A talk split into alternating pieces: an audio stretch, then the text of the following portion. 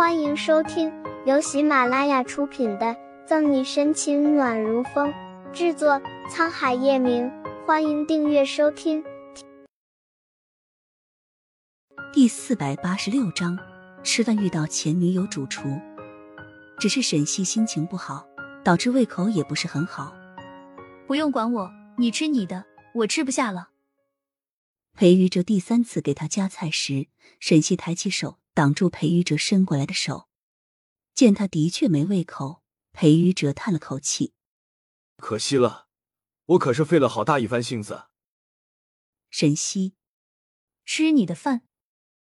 沈西不吃，裴玉哲没有勉强他，拿起筷子就要夹菜，可就在他目光不经意一瞥，脸色豁然一变：“完了完了！”怎么了？喝了口茶。沈西奇怪的看着面色突变的裴玉哲，你知不知道，对于男人来说，什么叫做人生四大悲剧？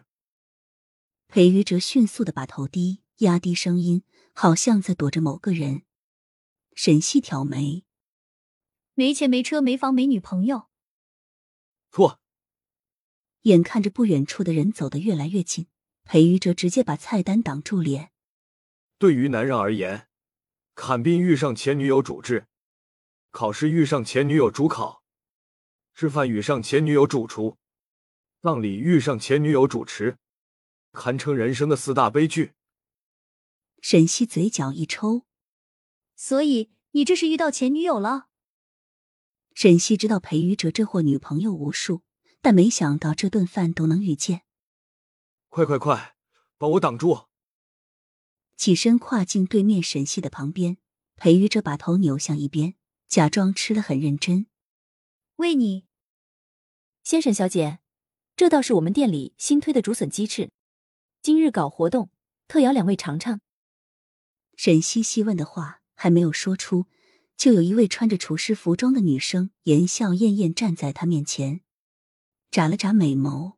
沈西会心一想，大致猜到，可能他面前的姑娘。就是裴宇哲口中人生四大悲剧之一的吃饭遇到前女友主厨了。我好的，谢谢。看着面前的人，沈西一时没有反应过来，还是裴宇哲在下面狠狠的掐了他一把。回过神，沈西象征性的用牙签取了一小块鸡翅，尝了尝味道后点头：“嗯，不错。”听见沈西中肯的回答，厨师庄女生舒了口气，眼里的笑更真切。望向一直背对着他的裴玉哲，这位先生呢？要不要尝尝？看着这道背影，厨师装女孩眉头不着痕迹的皱了皱。为什么这道背影看起来如此熟悉？一听问自己，裴玉哲汗毛都倒立起来，连忙摆手：“先生，你怎么了？需要什么帮助吗？”越看裴玉哲。厨师装女生就越觉得熟悉和诡异，忍不住伸出手。谢谢了，小姐。沈西一把拉住厨师装女生的手，打着马虎眼。我这位朋友吃饭不喜欢打扰，同时对鸡肉过敏。是吗？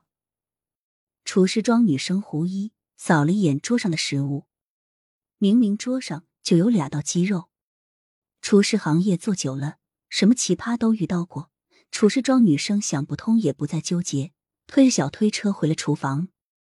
人走了，不见了人，沈西才用力拍了下裴于哲的肩膀，坐到他对面，说吧，这么见不得人，对人家小姑娘做什么了？逃过一劫，裴于哲心有余悸的拍拍胸脯：“什么什么见不得人的事？我是怕我这么帅，他看见我又得缠上我了。”切，你就使劲的吹吧。不过还真别说，小姑娘人长得挺水灵的，尤其是那双眼睛，还有点像我一样的水灵灵。沈西开玩笑半认真，拿筷子准备吃饭的裴玉哲动作一顿，桃花眼快速的掠过一抹光，没有接沈西的话。后面厨师装女生没有再出来，裴玉哲三下五除二吃了七分饱，灵光一闪，拍了下桌面，兴致勃勃：“有没有兴趣去游乐场？”沈西被他一惊一乍的吸引了视线，没有字还没落下，裴玉哲笑挑起眉梢，拉起沈西的手，风风火火的往外走。走走走，绝对不让你失望。本集结束了，不要走开，精彩马上回来。